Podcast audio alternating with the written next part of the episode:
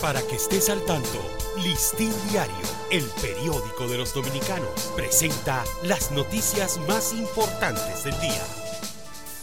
Buen día, hoy es sábado 12 de agosto de 2023 aun cuando se resignaron jornadas recientes de movilizaciones de miles de haitianos en la localidad de Bellader eh, de Haití en reclamo de la liberación del empresario Tenville Mackenson acusado de tráfico de armas y municiones en la frontera dominico-haitiana, la zona limítrofe en el eje norte del país se mantiene en evidente estado de calma.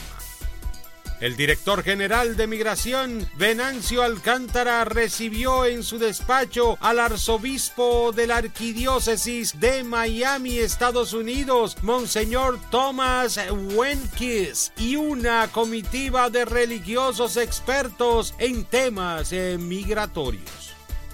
El Ministerio de Salud Pública informó ayer que vigila la versión EG.5, una nueva subvariante de la familia Omicron, que a su vez forma parte de la cepa XBB, detectada este verano en países como Estados Unidos, Reino Unido, Francia y China, con un brote hasta el momento moderado.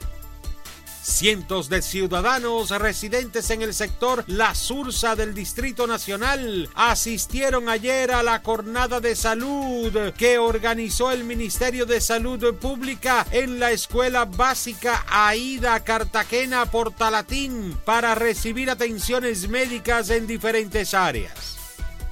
El Tribunal Constitucional estableció un procedimiento preliminar de conciliación por medio del cual se procurará el acuerdo amigable entre las partes en conflicto previo a que el Pleno del órgano dicte su resolución sobre la solicitud de ejecución de la sentencia fue hallada muerta y con rasgos de violencia entre unos matorrales en la comunidad de El Arroyazo, en la provincia de La Vega, una ciudadana estadounidense de origen dominicano. Para ampliar esta y otras noticias, acceda a listindiario.com. Para Listín Diario, soy Dani León.